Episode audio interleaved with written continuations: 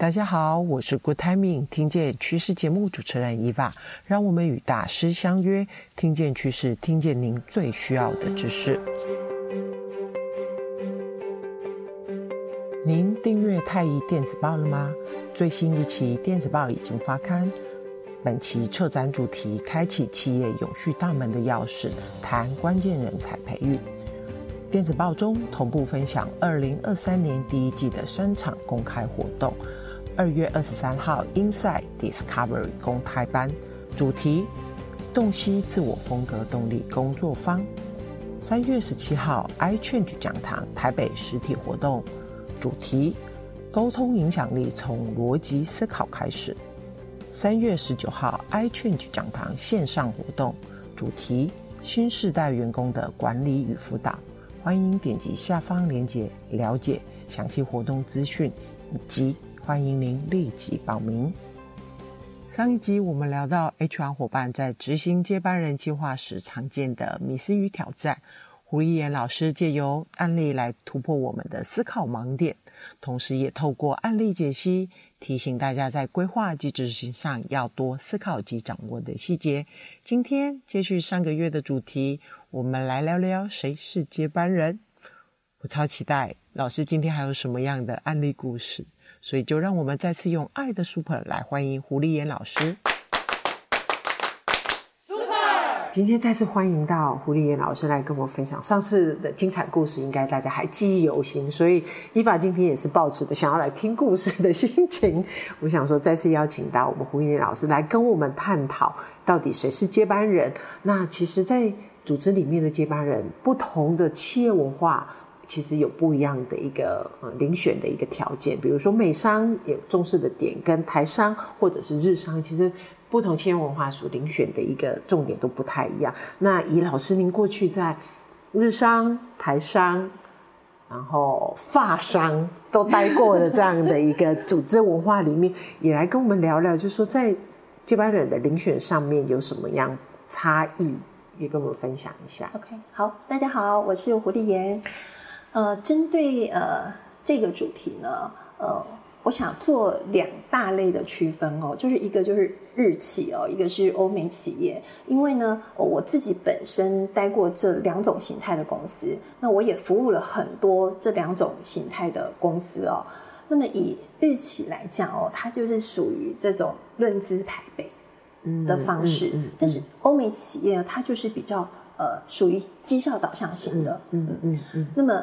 大家都知道哦，其实日企比较像是这个终身雇佣的关系，是哦，它强调的就是呃服从啊、守规矩啊、嗯、尊敬他人嘛，就是所谓的和文化。嗯、那么他们是根据这个，比如说工作年限啊、年龄啊，来提升他的那个职位，还有这个工资嘛，是哦。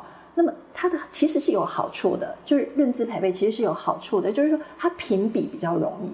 嗯，因为它的这个规矩就在那里了，嗯，但是它其实也是有坏处的，就有好处就有坏处。嗯，就坏处就是容易培养出不愿意负责任的人，然后打击年轻人的积极性。我相信在日企会出现比较多的呃状况，就是说呃可能会觉得你的主管呃能力没有你好。嗯嗯嗯。但是呢，呃，为什么是他是主管？就是我们刚刚讲的这种论资排辈嘛，就是在日企比较容易出现这样状况，所以呃，日企很呃很多人刚进日企的时候做的这个呃培训哦，就是要叫你要尊敬主管啊，要有礼貌啊，哦，这个就是他们的文化嘛。那么相对于欧美企业啊，它更注重的就是能力和绩效，也就是说做不好你就换人或者是下台。我在这个欧美企业的时候，就见识过这个欧美企业的这种狠劲哦，怎么样的狠劲哦？就是我们有一位这个销售副总哦，因为销售业绩不好，那么早上哦，就白天的时候呢，刚办完这个新产品的发表，然后回到办公室呢，人资已经在里面了，已经站在他的办公室里面，手上还给还抱了一个空的箱子，然后就是盯着他，就是现场。就是打包走人，就盯着他现场就打包走人。就是说，其实就是欧美企业可以做到这样子，就是说你销售业绩不好，我就让你在阶段性的工作完成以后，你就是马上打包走人。就是欧美企业就会做到这样，相对于日企就可能就比较不会发生这样的状况。像电影情节哦，对对，很像电影情节。我那时候我也吓傻了，我就觉得这家公司也太狠了哦。那没办法，就是销售业绩不好。那我还有一位学生哦，就是 EMBA 的学生，他们公司呢，它是属于 projectize 的。嗯、什么叫 projectize 的这个组织啊？就是。呃，总经理下来就是一个一个的总监，然后每一个总监下面就带了一个 team。嗯，他们的公司就是专门从外面接一些专案回来，嗯，呃，做，然后接下来有营收这样子哦。就是总监下面带了一个 team 这样子。他来上过我的课以后呢，他就用到我的方法哦，去跟公司进行提案，然后把计划做出来，然后就跟他们的呃总经理做了一个 report。就是说，他们刚好手上有一个呃专案哦，他就做了一个 report，然后 report 完以后呢，他们总经理当场就跟他说：“你来当这个 team 的总监。”然后原来的总监呢，就下去变成他的手下了，哇！他就马上就被拔起来就当总监了，所以呢，他就赶快噼里啪啦又跑来找我啊。他一方面是跟我讲这个好消息，嗯、他说：“老师，你看我用了你的方法，嗯、然后我做了什么样的提案？嗯、对对对，我就说，哎，很好，很开心，真是为你开心哦！你能够把这个课堂上学到的，然后到透过工作去实践出来，还让你们总经理看到这么赏识你，然后当让你当总监哦。然后他说，可是呃，现在我原来的总监现在变我的部署了，哎，然后他就很很担心哦，他就跟我说，老师，你觉得现在怎么办呢？”那我是跟他说，那机会来了，你就得接住嘛。嗯嗯，嗯，是是是，吧？对呀、啊。那老师，那他这么快的就接到了这个 assign，那他要怎么样调整自己呢？对，其实这个非常好，因为他后面的有一些管理的这个课程，呃，EMBA 的管理课程就不是我在上的哦。嗯、呃呃，当然他。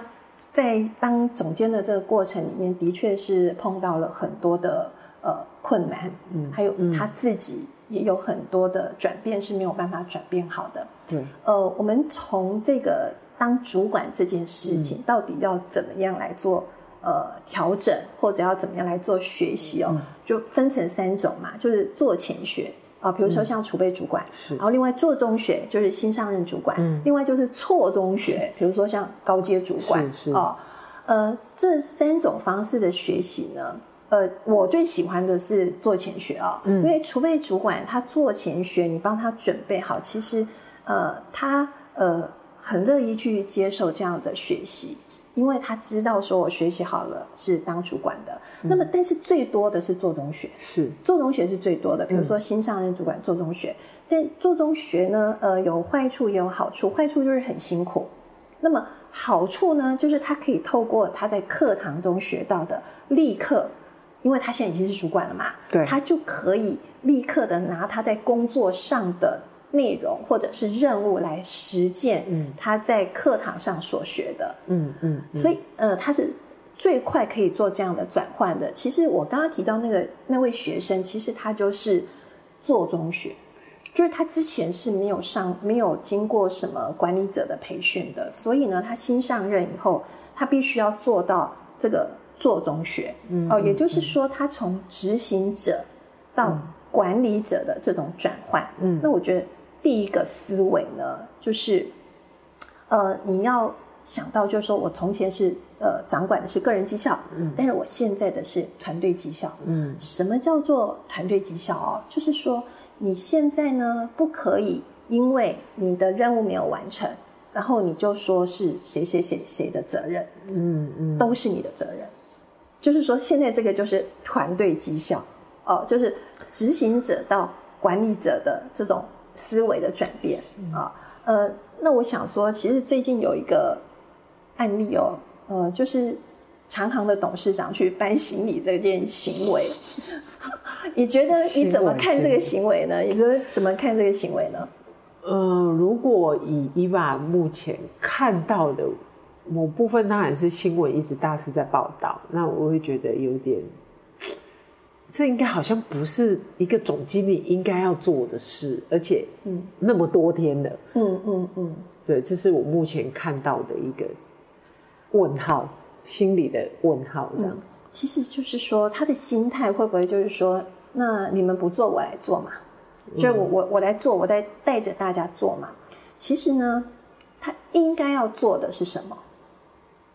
解决问题啊。对，他应该做的是解决问题，就是说，呃，他现在在做的是执行者在做的事情，嗯、他没有展现出在现在出问题的这个当下，我管理者，嗯，什么才是我应该做的？是是是是。哦，所以他应该做的应该是要去解决这件事情嘛。那为什么他不去做呢？因为可能是他觉得这件事情很困难。这个就是说，呃，我们一直在讲思维的转换，从呃执行者到管理者的思维转换到底有哪一些？嗯，就是第一个就是困难的事嘛，嗯，就是困难的事情，管理者要去做嘛，对吧？哦，还有就是什么不熟悉的事情，就是去挑战不熟悉的事情。呃，很多人哦，就是当上主管，比如说我们经常讲新官上任三把火的、嗯、哦，当上主管了以后，哇，这个赶快分配工作哦。嗯哼。呃，很多人哦都会把，就是他熟悉的工作分给他自己做。嗯。他会说哦，这个这个这个我很熟悉，这个我来做就好了，然后再把其他的工作分出去。其实他犯了一个大忌哦，就是说你既然当上了主管。你应该要去了解你不熟悉的事情，嗯，就是说你熟悉的事情，就是是你可以去教导他人做的，嗯，这时候应该去去培养，就是做这件你很熟悉的事情的人，因为你你具备了去教导他的能力，嗯，那么你当上了主管，可能有更多的时间，应该是去挑战不熟悉的事情，那为什么？大家还是去做熟悉的事情呢？因为熟悉的事情最容易出绩效。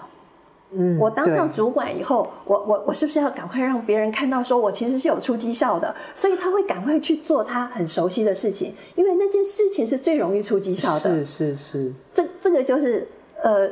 他的思维还没有转换，因为那还是他个人的绩效。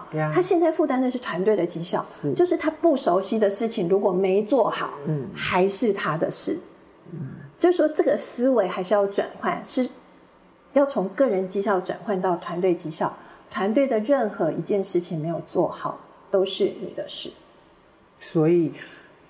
当一个管理者，我们应该要想办法先跨出舒适圈。是的，是的，然后把我们的舒适圈扩大。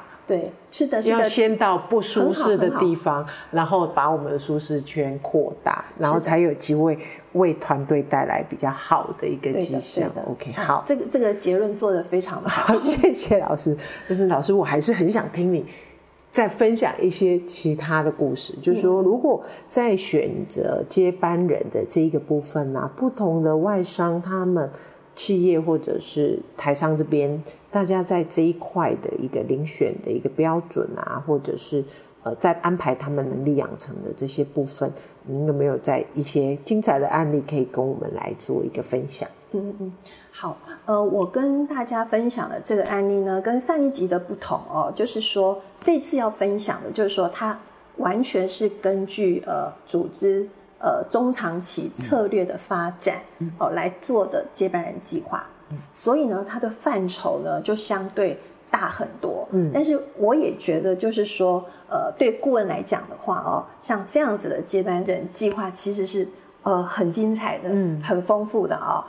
呃，他的这个目标哦，就是要因为公司扩大了嘛，他们要去找分公司的总经理。他从现阶段的主管里头要去找分公司的总经理，两位哦，要找两位分公司的总经理哦。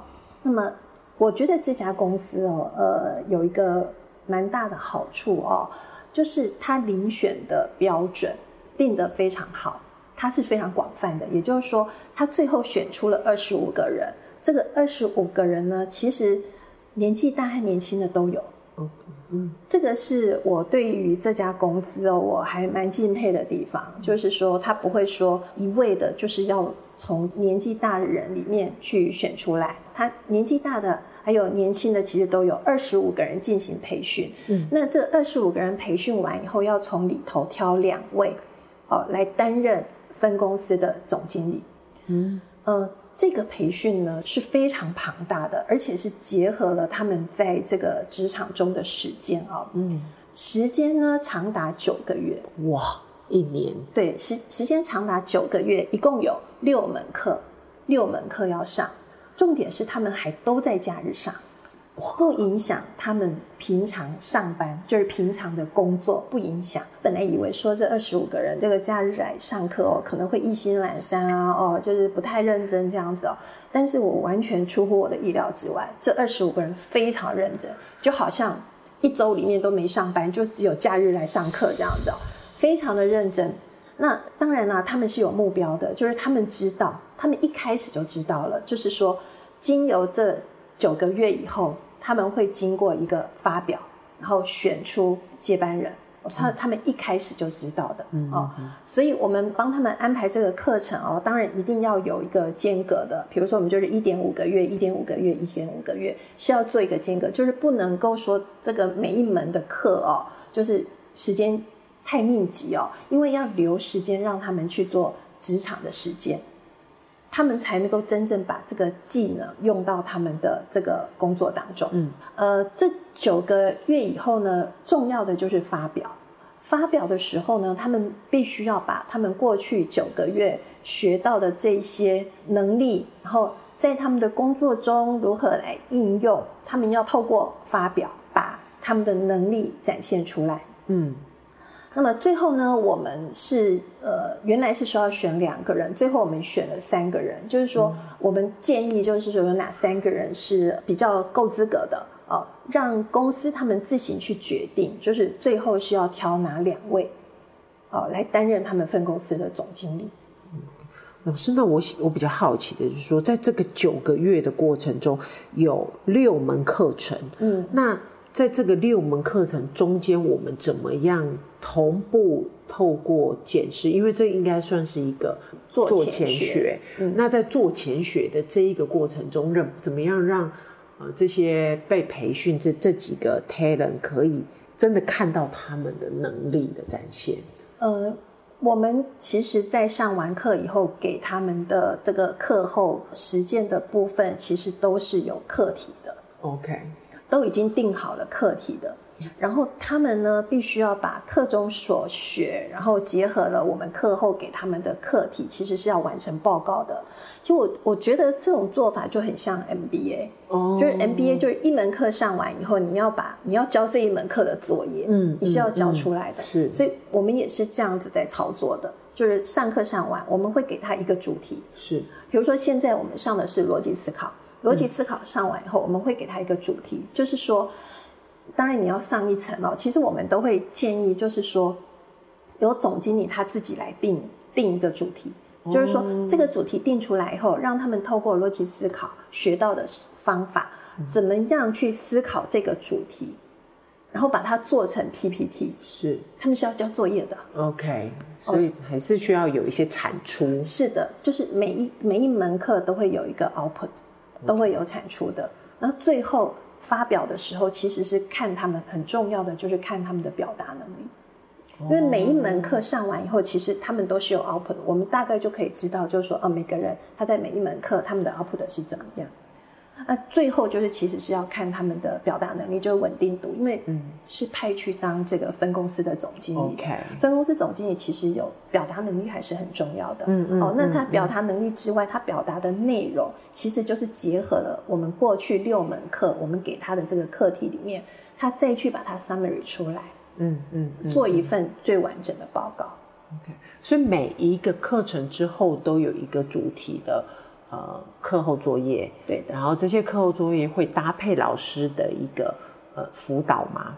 呃，会会。我我们我们还是会给他辅导，因为呃有些人哦，就是不可能我一次上完课，然后他就一定做得出来的。对对对对，对。所以他除了上课之外，其实顾问辅导的这一块，嗯，还是还是呃范范围还是蛮大的。有时候我们甚至是要一对一的来进行辅导。嗯嗯嗯。所以还是像我们上一次，其实，在上一集我们有特别提到，就是说，尤其是接班人计划在后端的导入的学习应用的这一块，其实还是要占很大的比重，帮助他们能够在学习的技巧啊、知识上面的一个具体的实际的应用。嗯才能够确保他们在最后的一个成果展现上面，能够达到公司想要的标准。对，因为你说从二十五个人要挑挑选三名出来，嗯，给公司做参考，嗯、其实身为顾问公司的责任也是很大的。是是是，你你你你你别别把他们挑错人了，因为他们是要去当分公司的这个总经理的。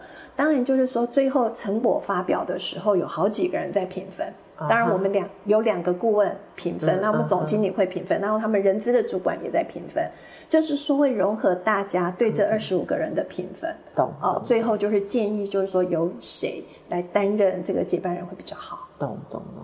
我好好奇问一下老师，就是说最后他们的这些计划是可以具体实践在他们未来的工作上的吗？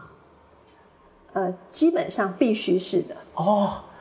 这么沙里，对，就是基本上是必须要能够实践的。OK，了解了解。所以其实有九个月嘛，比如说我们在做呃。专案管理好了，执行力的这个课上完以后，嗯，其实我们就是会指定一个专案给他。理解。那他要必须要从，比如说明确专案的目标，然后他还要会做计划。OK。然后做计划以后，他要去带他的团队去执行，然后最后的结果是什么？哦。其实这个过程呢，就是他们在成果发表里面最重要的一环。那他在带这个团队出结果的这个过程中。他的团队力，比如说他会不会教导他的部署？哦，他的部署碰到问题的时候，他是什么？其实这些都是透过我们都会给他一个表格，他们、嗯、他他会去记录，就是状况是什么，我是怎么样解决的，硬硬的，就是每一个人最后交出来一的报告都是一大叠的，哦，每个人都是像一本一样。其实每个人交最后交出来报告是一本的，因为在这九个月的过程当中。不断的都是有记录是存在的所以每个人都最后是交出一本报告。那当然这些报告都会成为我们去给分的参考。就是说，他越能够运用呃课堂上给他的能力，嗯嗯，运用在工作上，嗯、因为都他会都会记录下来的。懂懂懂。那表示说他以后他要应用这个能力的时候就，就就越轻松嘛。是，所以就是说这些能力就是最。最后的阶段，我们最期待的阶段就是它能够无意识的去使用出来。嗯，嗯哦，什么叫无意识使用出来？就像我们开车一样，哦，你开车的时候，你会告诉你自己说：“哦，红灯了，我要刹车哦。哦，这个绿灯了，我可以走。”不会嘛？是。其实我们无意识的，就是红灯，我们就自动，我们就会去踩刹车。这个叫做无意识的有能力。OK。所以其实学习也是这样子。我们希望最后。要达到的境界就是无意识的有能力。OK，在无意识之下，你就会把这个能力展现出来。OK，哇，那这个学程真的是帮呃这一群伙伴们做到一个手把手教他们怎么样把这些技巧运用到实际的工作中，而且透过这九个月的时间，帮助他们一动一动。就是，而且我觉得这样的过程应该可以让我们的伙伴更清楚的了解这些你。做这些应用技巧的过程中会遇到的这些 bug，嗯，那刚好也有老师在旁边陪伴的辅导，协助帮你解 bug，然后让你更熟练。可能刚开始像开车一样有点害怕，到哎，我慢慢懂得加速，然后刹车的运用，然后到最后我可以直线加速，然后预测危机危险的时候，然后可以慢慢的踩刹车。你知道，除了就是说帮他们挑选出总监，你知道对组织最大的好处是什么？嗯、你知道吗？是什么？这二十五本都是组织资产，对，因为这二十五本里面的内容都是非常珍贵的，而且都是你们公司自己的案例，就是应用在你们公司的状况。嗯，所以这二十五本对人资来讲就是组织资产。OK，把这个组织资产搭建出来。比如说，呃，这二十五个人里面就做了二十五个专案，嗯，所以就有二十五个专案的模板就已经在里面了。哦，比如说有二十五个问题，他们是怎么样解决的？嗯、他们的步骤啊，步骤，比如说从这个确定问题？怎么样明确问题？然后问题点在哪里？哦，为什么要有问题？然后是如何来提出对策的？嗯，就有二十五个模板。所以我我我觉得最珍贵的是这二十五本，真的对组织来讲非常的珍贵。一个应该活生生血淋淋属于企业组织自己内部的个案。是的，是的。OK，好。我想我们今天的时间还是有限，我还是很想知道老师怎么样帮企业在做这样的一个专案。老师实际上呢，可以跟我们分享一下您在设计的过程中，或者是说。呃，您自己本身在接班人计划这个模组，我想要更细部的请老师来分享，在我们下次的一个节目里面，再邀请老师来分享您比较完整的一个架构。OK，那我们今天就先谢谢老师，那我们一样，谢谢，下回见，下回见。